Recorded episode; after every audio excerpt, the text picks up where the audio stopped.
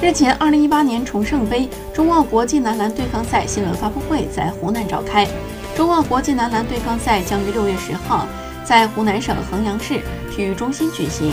据介绍，此次对抗赛是中国男篮为备战二零一九年男篮世界杯、二零二零年东京奥运会等国际大赛，在国内唯一参加的非国际篮球协会组织的最高级别的国际性赛事。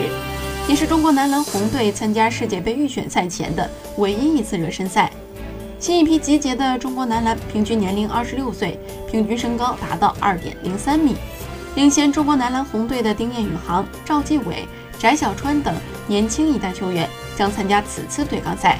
澳大利亚是世界篮球顶级强国之一，澳大利亚 NBL 职业联队有着雄厚的篮球实力，基本可代表澳大利亚本土联赛。优秀球员的